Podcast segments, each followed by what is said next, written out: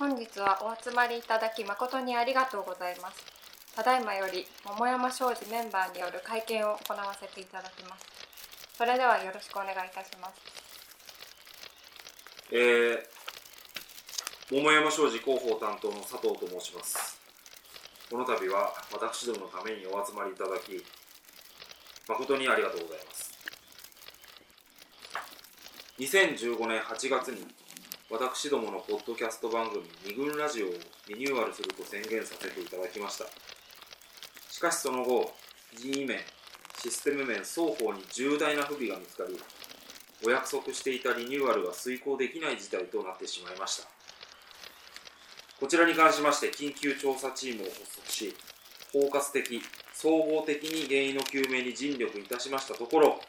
そのままラジオを再開することが国民の皆様にとってもベストであるという結論に達し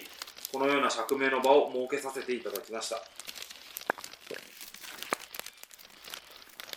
えーリスナー及び国民の皆様方には期待を裏切る結果となり誠に申し訳ありませんでした。